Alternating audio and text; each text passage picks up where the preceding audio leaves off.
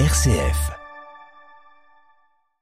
Je suis très heureuse de vous retrouver pour vivre avec vous ce culte de la Cité 2023 en direct du Grand Temple de Lyon. Un culte proposé par l'Église protestante unie qui réunit chaque année les autorités civiles et religieuses de Lyon. Alors pour l'introduire, nous vous proposons une table ronde sur le thème Une spiritualité qui invite à oser prendre la parole. Alors autour de cette table, de nombreux participants. Merci d'être avec nous. Merci Laetitia. Je vous présente le pasteur Antoine Nouis, théologien, auteur, chroniqueur et prédicateur du jour. Le pasteur Frédéric Hubot, pasteur de l'Église évangélique libre de Lyon, nouveau président euh, du pôle lyonnais euh, de la Fédération protestante de France. Merci Laetitia, bonjour. Et aussi le pasteur Serge Vutriche, nouveau pasteur euh, du centre protestant Théodore Monod et président aussi de la commission nationale de dialogue avec le judaïsme. Ça va être l'occasion de faire votre connaissance. Bonjour. Et on aura aussi euh, une femme, la pasteur Corinne Egas, directrice des éditions Olivetan, qui fête d'ailleurs leurs 20 ans ce week-end. Alors on a peut-être des bougies sur la table hein, pour fêter ça? On en a eu hier toute la journée, oui. Ah, c'est dommage, on n'a pas le gâteau aujourd'hui. Bonjour. Bonjour et merci d'être avec nous. Alors on va commencer euh, cette première partie avec le pasteur Antoine Nouis et le pasteur Frédéric Hubot, puisque euh, ensuite vous allez rejoindre le Grand Temple. Vous avez quelques missions à remplir, j'imagine. Un tout petit peu. Hein. Un, tout, un, tout, petit peu. Alors cette année, euh, le thème choisi, c'est quand une parole autorise nos paroles et une spiritualité qui invite à oser prendre la parole. Alors pourquoi ce thème, Frédéric? Eh bien, c'est un thème que nous avons réfléchi et choisi en collaboration avec euh, Antoine, en réflexion avec Antoine, pour euh, à la fois nous mettre au défi et nous mettre aussi à l'écoute les uns des autres, pour se questionner sur cette, cette parole qui nous unit, cette Bible, hein, ce vieux livre qui date de, de bien des siècles. Est-ce qu'il nous rejoint actuellement? Est-ce qu'il autorise notre parole ou au contraire est-ce qu'il a, il la censure? Ça, c'est le, le mystère de ce que nous allons vivre aussi aujourd'hui, toute cette matinée. Oui, alors euh, le culte de la cité, euh, chaque année, euh, c'est un rendez-vous à ne pas manquer. Ah, indispensable. oui, alors c'est comment vous le vivez de l'intérieur Oui, c'est un, un, rassemblement cultuel, enfin un culte. On passe un peu de temps ensemble à, la fois à chanter et à se mettre à l'écoute de la Bible. Ça rassemble différentes communautés de la membres de la Fédération protestante de France. Hein. Alors, quand j'entends communauté, c'est à la fois Église et puis œuvre qui, qui qui sont au service voilà, de, de, cette parole, avec un grand P, de cette Bible que nous allons, dont nous allons parler tout à l'heure. Oui, oui c'est ça. Donc, il rassemble euh, différentes euh, façons de prier. tout à fait. Hein. donc, souvent, vous avez des chorales, gospel, euh, de différentes églises. Exactement. Vous verrez tout à l'heure une variété d'instruments et, aussi de chants, en fait, hein, qui vont de, de, chants plus classiques, traditionnels, à des chants plus, plus récents, qui embrassent la, la diversité. Et finalement, le protestantisme, c'est c'est un beau bijou à multiples facettes. Et donc, euh, ce genre de culte de la cité en, permet de, rayonner un petit peu de cela, de cette réalité-là. Oui, et vous invitez aussi donc les autorités civiles de Lyon. Pourquoi est-ce que c'est important? Tout à fait. c'est à la fois, j'ai envie de dire, une, une, un, défi aussi, encore une fois, de, pour euh, lancer à, à, ces autorités de nous rejoindre aussi un instant, finalement, pour se mettre à l'écoute, non pas de notre parole, mais d'une parole qui vient d'ailleurs et qui, qui, nous met en route pour voir à quel, dans quelle mesure, ensemble, nous pouvons euh, nous mettre au service euh, des uns et des autres, des plus petits comme euh, des plus grands, j'ai envie de dire. Oui, alors on entend hein, la chorale qui répète d'ailleurs, euh, une chorale d'origine africaine. Oui, tout à fait. Oui. on entendra tout à l'heure. Alors, euh, je me tourne vers vous, pasteur Antoine Nouis. nous, on avait eu l'occasion d'enregistrer une émission, puisque vous êtes un passionné de Bible, et alors vous avez eu euh, relevé le défi, j'allais dire, de lire la, Bible verset par verset, hein. chaque phrase ayant un sens incroyable. Hein. Moi, j'ai découvert plein de choses en vous lisant, parce que même quand vous parlez de la, la généalogie de Jésus, par exemple, eh bien, on peut découvrir euh, des choses euh, simplement en regardant le nom des ancêtres. Oui. Alors, comment ça, résonne pour vous euh, ce thème, une spiritualité qui invite à oser prendre la parole? Parce que je crois que la, confrontation avec le texte biblique m'autorise à dire je, m'autorise à être moi, m'autorise à parce que je suis à l'écoute d'une parole qui m'est extérieure, de dire aussi, moi, face à cette parole, ma propre parole. Et je crois que en cela, euh, la Bible est un grand facteur euh, d'humanité parce que euh, elle, à la fois, elle appelle le sujet et après, elle me permet d'être, d'être moi-même, d'oser dire ce qu'il y a de plus profond en moi et, c'est un peu cela que j'ai essayé de, de, mettre en mots à travers le commentaire que, que, vous évoquiez tout à l'heure. Et c'était de, de, dire sortir un peu euh, d'une compréhension un peu figée de la religion en disant la religion c'est je dois me soumettre euh, à un Dieu qui est très lointain, je dois euh, faire des bons exercices spirituels, des, des, bonnes œuvres religieuses. Et, je crois qu'au contraire, c'est l'image d'un Dieu qui est un Dieu proche, qui est un Dieu qui, qui vient parler à moi à qui j'ai le droit de dire ce qu'il y a de plus, de plus profond, de plus vrai, de plus... Et, et c'est ça qui m'autorise. Et en cela, je dirais la confrontation avec une parole avec un P majuscule euh, me permet moi de dire ma parole avec mon petit P et le, la petite chose que je suis euh, ici sur Terre. Alors vous savez que les journalistes aiment bien titiller, hein, creuser. Allez allez. Oui, alors justement, est-ce qu'il y a une parole, vous, dans la Bible, qui vous a bouleversé, qui a changé quelque chose dans votre vie? Alors moi, alors un des textes qui, qui a changé, c'est euh, le récit euh, de, de, Jacob au guet de Pénuel. L'histoire est la suivante. Euh, Jacob a été obligé de fuir la colère de son frère quand il a usurpé euh, son droit d'aînesse, et puis il retourne et euh, décide 20 ans plus tard de retourner vers son frère, et, et, la veille du jour où il doit retrouver son frère, tout à coup il a peur, et on nous dit que euh, toute la nuit il s'est battu avec avec un être un peu étrange, avec un ange, l'ange de, l'ange de, son frère, l'ange de Dieu, on ne sait pas très bien, et que euh, à la fois, et que à la fin de cette euh, de cette journée, l'ange lui dit laisse-moi partir maintenant parce que le jour se lève, et Jacob dit je ne te laisserai pas partir que tu ne m'aies béni. Et l'ange lui dit quel est ton nom? Et il dit je m'appelle Jacob. Et l'ange lui dit, tu ne t'appelleras plus Jacob, tu t'appelleras Israël, car tu as lutté avec Dieu, avec les hommes, et tu as été vainqueur.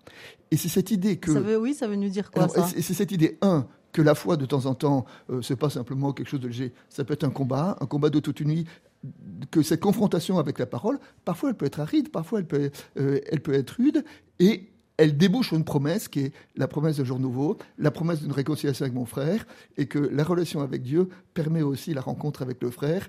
Et, et cette compréhension de la foi, euh, non pas comme une croyance, mais comme étant un, un corps à corps, un, un, un parole à parole, euh, euh, ça, pour moi, ça, ça renouvelait ma compréhension de la foi. Voilà. On a le droit, hein, c'est ça, de s'empoigner avec la parole, c'est ça, ou d'empoigner la parole. Et c'est un peu ce que j'ai essayé de faire dans ce, dans, dans ce commentaire-là, c'est de dire, voilà, comment moi cette parole me rejoint, qu'est-ce qu'elle suscite en moi et, et à quoi elle m'appelle. Ça veut dire qu'on a le droit aussi de crier vers Dieu d'exprimer de, de, son incompréhension, sa colère, sa tristesse. C'est un peu ce qu'on vit en ce moment, hein, d'ailleurs, avec tout le chaos du monde. Mais complètement. Mais... On a envie de, de, crier vers Dieu, de dire mais pourquoi, pourquoi ce mal qui se déchaîne mais quand on regarde, contre des innocents, on, quand on, on vit les, ça en ce quand moment. Quand on lit les psaumes, quand on lit les, les prophètes, euh, on entend des hommes qui effectivement euh, euh, et parfois ont eu des paroles un, un peu rudes vis-à-vis -vis de Dieu parce qu'ils ont le droit d'être en vérité. Et quand on est en vérité, ben, quand on a de la colère en nous, il faut dire sa colère. Quand on a de la tristesse en nous, on peut dire notre peine. On peut dire, euh, euh, voilà, dans cette, la relation de parole, voilà, c'est pas être dans une, euh, dans une relation poétique avec des prières bien convenues, mais, mais c'est dire ce qu'il y a de plus, de plus profond en nous. Et, et quand ce qui est, ce qui est profond en nous est, rude, et ben, de pouvoir dire cette rudesse. Oui, euh, pasteur Frédéric Hubot, comment ça résonne pour vous euh, euh, cette, cette parole qu'on s'autorise ou cette parole qui, qui, vient chercher notre parole? Moi, c'est dans la dimension plus spirituelle. Et je rejoins tout à fait ce qu'a ce qu dit Antoine. Et ce que je trouve saisissant, particulièrement dans la Bible, c'est cette liberté qui nous est offerte dans la prière. S'il y avait des passages à, à censurer ou à abonder que, que Dieu aurait pu faire dans, dans la Bible pour limiter notre, notre prière, il aurait pu le faire à bien des égards. Parce qu'on trouve un certain nombre de prières assez saisissantes, ou même des paraboles. Je pense à cette, à cette veuve qui vient, qui vient toquer à, à cet homme endormi et qui va jusqu'à l'embêter pour qu'enfin, enfin, il daigne se, se, lever pour répondre aux besoins de cette veuve en pleine nuit. Et puis, oui, c'est des histoires de la Bible. Exactement, hein. tout à fait. Et je trouve ça saisissant d'imaginer la, la, persévérance à laquelle nous sommes appelés dans notre prière, alors qu'on pourrait dire, bon, bah, une fois que la prière est adressée, écoutez, Dieu a autre chose à faire qu'à vous écouter sans cesse. Et non, en fait, une persévérance dans la prière, je trouve ça assez saisissant. Ça veut, et... dire, euh, ça veut dire que Dieu nous dit, mais viens m'embêter, viens, viens, viens taper oui, à ma porte voilà, quand tu veux, oui, je serai là pour toi. Voilà, exactement. Je suis à ta dis... alors pas à ta disposition, mais je suis disponible pour toi à tous égards et à combien plus forte raison, j'ai bien des bienfaits pour, toi, mais persiste attends-toi à moi. Et ça, revient effectivement à ce que tu disais Antoine par rapport aux, prophètes euh, qui, évoquent dans leurs prières et qui, questionnent Dieu, qui questionnent même celui qui est quand même inquestionnable, on a envie de dire. Quoi. Qui pourrait s'adresser à Dieu en lui disant mais jusqu'à quand tu vas rien faire quelque part hein, face à cette injustice-là? Et je crois que ça, rejoint notre, notre actualité finalement face à tout ce que l'on vit. Euh, nous pourrions euh, désespérer et finalement cette liberté que nous offre euh, la parole dans la prière nous permet de regarder un petit peu ailleurs quelque part. Dieu nous y attend. Oui, et on en a besoin en ce moment. C'est vrai qu'on est un petit peu écrasé euh, par ce qui se passe euh, autour de nous. Tout à fait, et donc la parole de Dieu, c'est n'est pas seulement une bouée, hein, c'est un, phare dans la nuit, on pourrait dire ça comme ça. Oui, tout à fait. souvent, j'illustre la, vie de prière comme une, invitation à être dans la tour de contrôle. Parce que vous savez, parfois, dans la, quand on est dans un aéroport, on ne comprend pas tout ce qui s'y passe, comment les, les, les avions s'enchaînent les uns les autres, il y a beaucoup de bruit. Et finalement, on se demande comment tout ça fonctionne. Et puis la prière, c'est aussi peut-être ce moment où on se met à l'écart, à l'écoute, dans la tour de contrôle de Dieu, à la fois euh, dans l'incompréhension de ce qui s'y passe, mais en même temps dans la confiance que, voilà, il, tient les choses entre ses mains. Oui, pasteur euh, Serge Vutriche, vous vouliez rajouter quelque chose? Oui, ça me semble très intéressant ce que disait Antoine Noïs sur cette double dimension. Hein. Euh, la parole qui vient de Dieu ou qui me rapporte à Dieu, m'autorise ou me donne une liberté par rapport à mon prochain, le prochain, on retrouve la même dynamique dans la question de l'amour.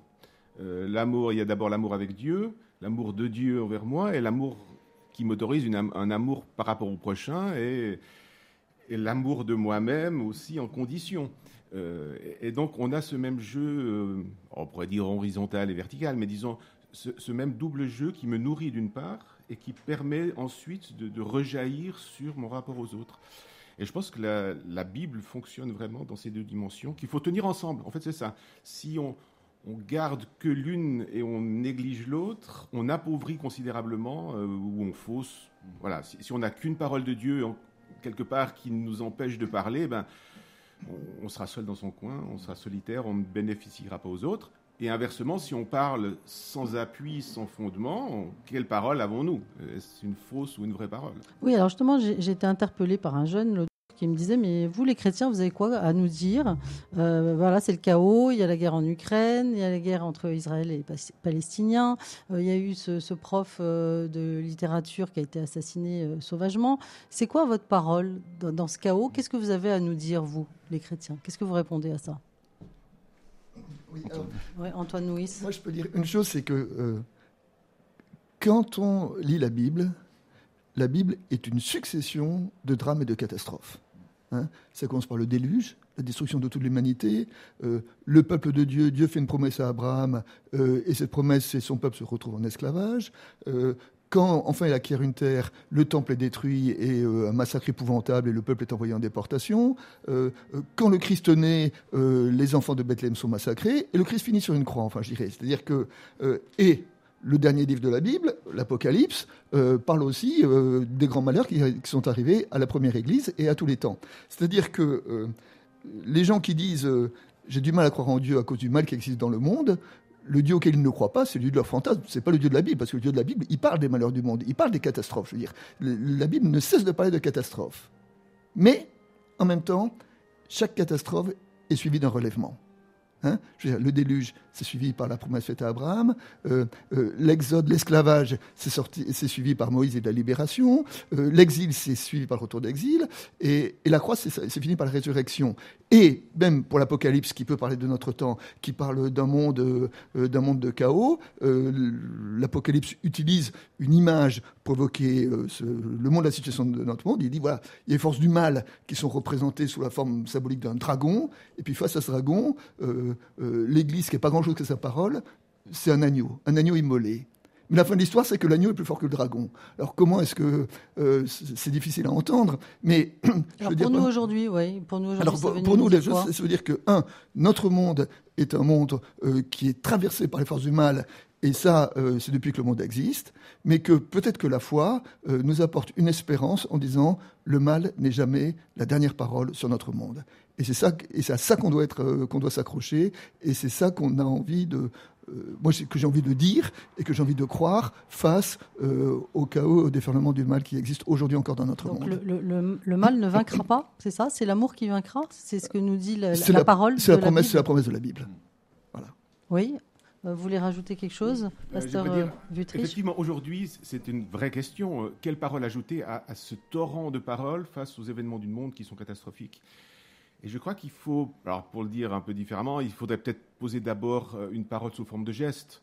Euh, avant de rajouter ma parole aux paroles, euh, au brouhaha du monde, parce que c'est un vrai, euh, c'est un vrai, Une euh, cacophonie, une oui. vraie cacophonie, c'est vrai. Et, et j'ai lu un petit texte ce matin de Johann Sfar, vous savez, le dessinateur qui a écrit Le chat du rabbin. Et il raconte que hier ou avant-hier, enfin ces derniers jours, il était dans un café avec euh, son, son enfant et, et en fait il y, a, il y a une personne musulmane qui, qui s'approche de lui avec une robe et qu'il a, qu'il a reconnu manifestement. Il est venu vers lui, donc cette personne est venue vers lui, il lui a posé la main sur l'épaule, il l'a regardé avec beaucoup de tristesse, et puis il est reparti. Et, il lui a, et, et, Sfar dit, au fond, ce regard et ce geste m'a suffi pour me redonner foi dans un dialogue possible. Et je crois qu'aujourd'hui, peut-être nous devrions d'abord poser des gestes et ensuite rajouter euh, plus tard une parole, mais ne commençons pas par rajouter une parole à tant de paroles. Oui, vous voulez rajouter quelque chose, pasteur Corinne Egas Oui, ça va tout à fait dans le même sens, mais l'idée qui me venait, c'est que la parole avec un grand P euh, dont nous parlons, parlons, n'est pas seulement une parole audible, c'est une parole incarnée. Donc elle est en Jésus-Christ, mais incarnée aussi.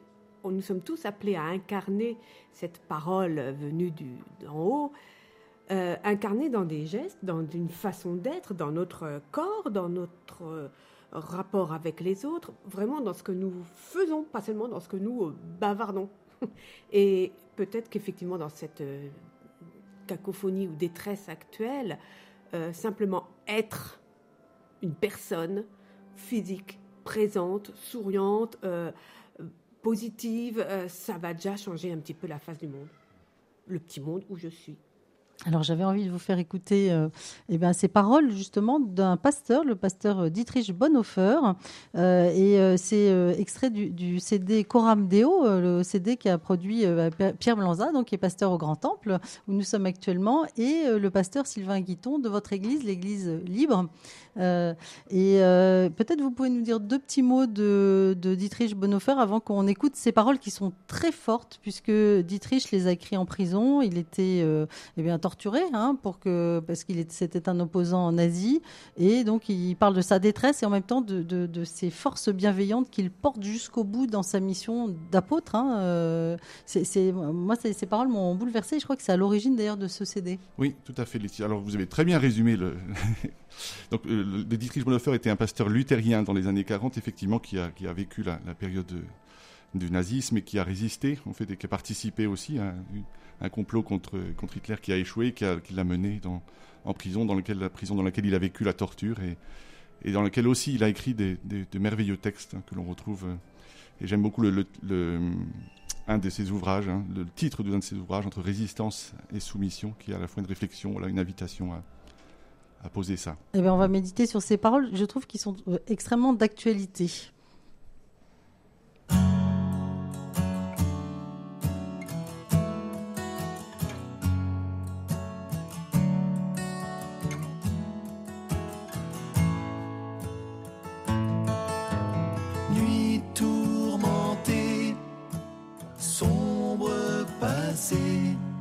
Fardeau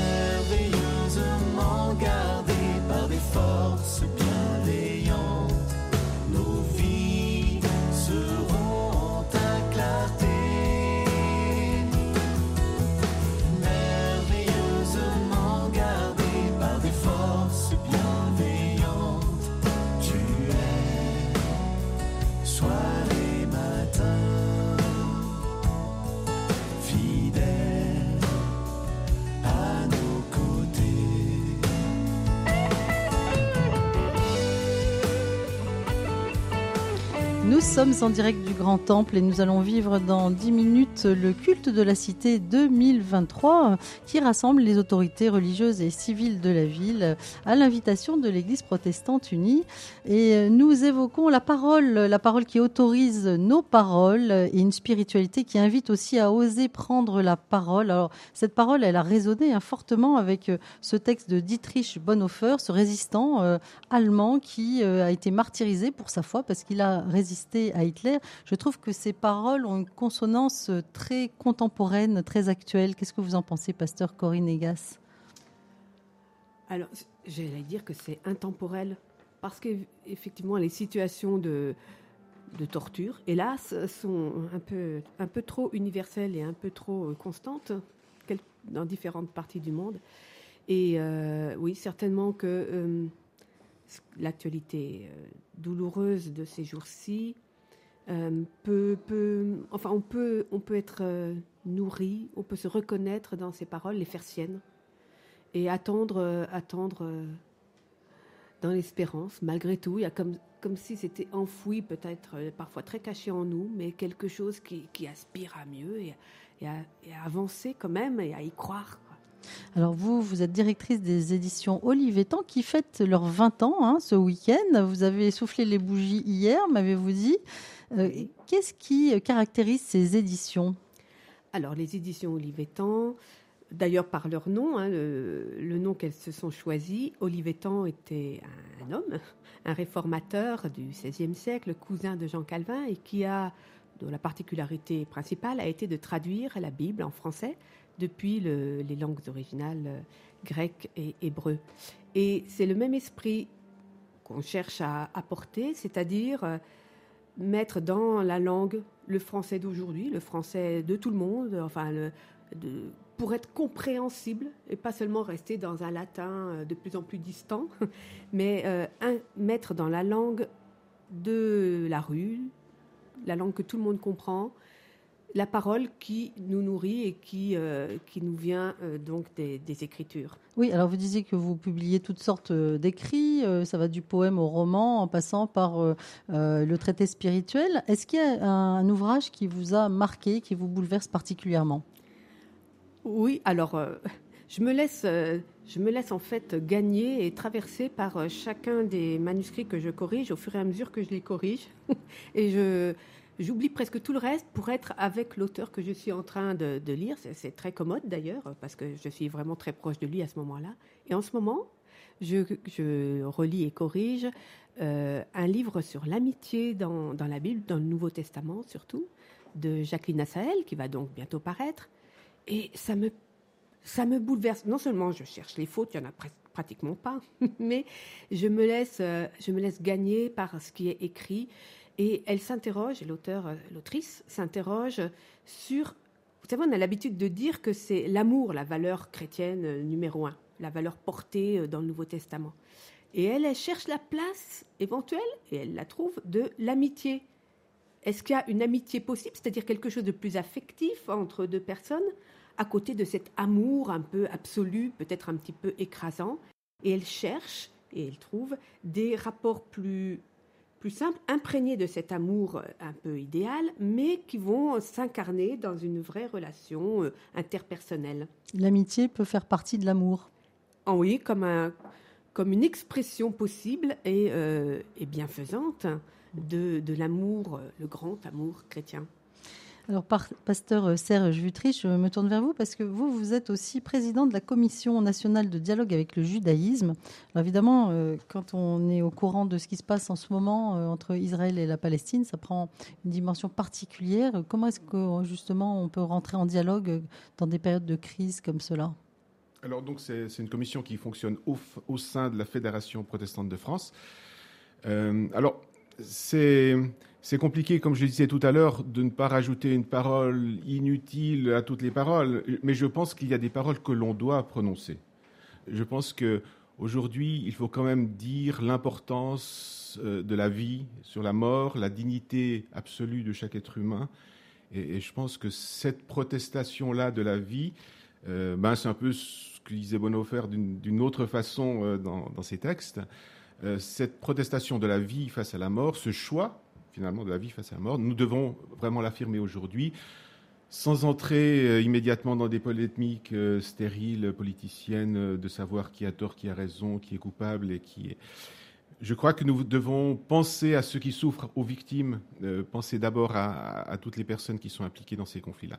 Et puis, nous devons aussi, et ça c'est vraiment fondamental, faire tout un travail de fond sur notre rapport au judaïsme, en tout cas nous chrétiens. Et euh, la Commission travaille vraiment dans ce sens. On a une grande campagne européenne qui est lancée et à laquelle nous participons en France, qui va être euh, aussi lancée officiellement en France à la fin de cette année, sur une campagne contre l'antisémitisme. Et je crois que c'est un combat, malheureusement, qui reste encore d'actualité aujourd'hui. On voit que je crois qu'il y a des, tags antisémites qui apparaissent sur des portes, euh, voilà, chez certaines personnes à certains endroits. Et, et, c'est dramatique. C'est un combat que l'on doit mener. Et ça signifie aussi une éducation que l'on doit apporter aux plus jeunes, euh, peut-être aux plus âgés aussi. Mais voilà, c'est un combat sans fin de redire que l'autre a le droit d'être autre que moi, là où il est, et que je dois le respecter. Oui, quand vous disiez il faut penser aux victimes, aux victimes des deux camps. Des deux camps, évidemment, bien sûr. Oui, oui, tout à fait. Et, et au fond, il y, a, il y, a, un visage derrière chaque victime. C'est pas, il ne faut pas essentialiser, comme on dit, il ne faut pas réduire des populations entières à un terme et c'est tout c'est des histoires de vie qui sont brisées, c'est des, des, deuils effroyables qui sont vécus, c'est des voilà. Et, et, donc chaque vie compte, des quel que soit le camp. Et, et, des civils innocents qui sont touchés. Hein, et quand on pense euh, aux familles, aux femmes et aux enfants, euh, ça fait froid dans le dos à chaque fois. Oui, euh, vous voulez rajouter quelque chose, pasteur euh, Corinne Negas Oui, j'entendais ce matin euh, sur les ondes d'une radio euh, un auditeur qui s'exprimait en disant oui vous accusez un tel d'être antisémite mais c'est pas possible c'est absurde puisque c'est un chrétien j'ai été tout à fait interloquée. On peut tout à fait hélas l'histoire a combien montré que même si on est chrétien on peut être antisémite et oui, alors ça veut dire qu'on a un christianisme sens, mal compris à ce moment-là. Probablement, mais dans le sens qu'il y a un travail effectivement de fond à faire, mais un travail presque permanent. Et, et tout le monde a travaillé à s'interroger sur lui-même, sur, sur sa tradition, sur ce qu'il croit acquis depuis toujours et qui doit être mis en cause. Quoi. Dans deux minutes, on va vivre le culte de la cité. Quelle est la parole que vous aimeriez nous confier avant le début de ce culte euh, le Une parole pour nos auditeurs? Faire confiance à la parole de Dieu. Je crois que c'est la confiance, c'est quelque chose qui manque dans notre société. On ne fait plus confiance à l'autre. On vit pour soi, chez soi, où on, on, se méfie des autres. Faisons confiance d'abord à la parole de Dieu et puis après peut-être aux autres qui nous entourent. Pasteur Egas? Eh bien, je dirais que je crois profondément qu'il y a en chacun de nous une flamme, quelque chose parfois d'enfoui, mais que nous sommes appelés à, à trouver et à, et à, faire, à laisser s'épanouir. Je crois que c'est à cela que Dieu nous appelle. Merci beaucoup euh, de nous avoir permis hein, de cheminer sur ce thème, de cette parole qui nous nourrit, qui autorise notre parole. Un grand merci donc euh, pasteur Serge Vutriche, pasteur Corinne Negas, et puis aussi le pasteur Frédéric Hubot et le pasteur Antoine Nouis. On vous laisse rejoindre le Grand Temple où va se vivre ce culte de la Cité 2023. Et je vous remercie. Et j'accueille euh, le pasteur, le pasteur Edina Poulaille qui va m'aider à commenter ce culte 2023 et qui va donc euh, prendre place devant un micro. Alors on le rappelle, ce culte de la cité euh, qui rassemble les autorités civiles et religieuses euh, tous les ans. Hein, C'est un rendez-vous important pour l'Église protestante unie et, aussi pour bah, tous les fidèles qui vont venir rejoindre le Grand Temple qui est, qui est au Gagneur dans le centre de Lyon, dans le troisième arrondissement. Pasteur Edina Poulaille, comment est-ce que vous abordez, vous, ce moment-là? Bonjour. Euh, donc justement, euh, euh, ce culte va être particulier dans le sens qu'on se concentre un petit peu sur cette parole qui nous anime et justement cette parole qui parfois reste moins crédible que ce soit parole divine ou que ce soit parole humaine.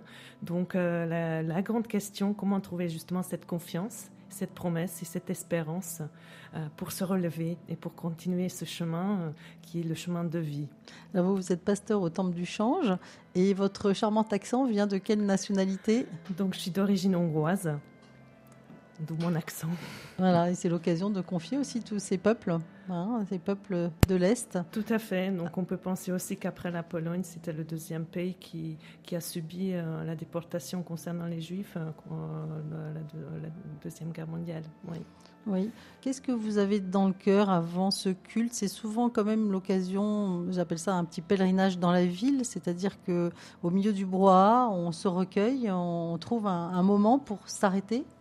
Tout à fait. Donc de se rendre disponible, c'est pas toujours évident parce qu'on vient justement avec tout ce qu'on a vécu dans notre semaine, tout ce qu'on, tout ce qui pèse sur nos cœurs, euh, toutes ces situations euh, lointaines et très proches aussi de nos quotidiens qui font que c'est pas toujours évident de se rendre disponible. Donc je souhaite à chacun, ceux qui sont dans le temple et aussi ceux qui nous écoutent, pour, euh, pour se rendre disponible, pour pouvoir entendre une parole, une prière, un chant qui, qui, qui, va, qui va joindre à nos cœurs et qui, qui nous parle.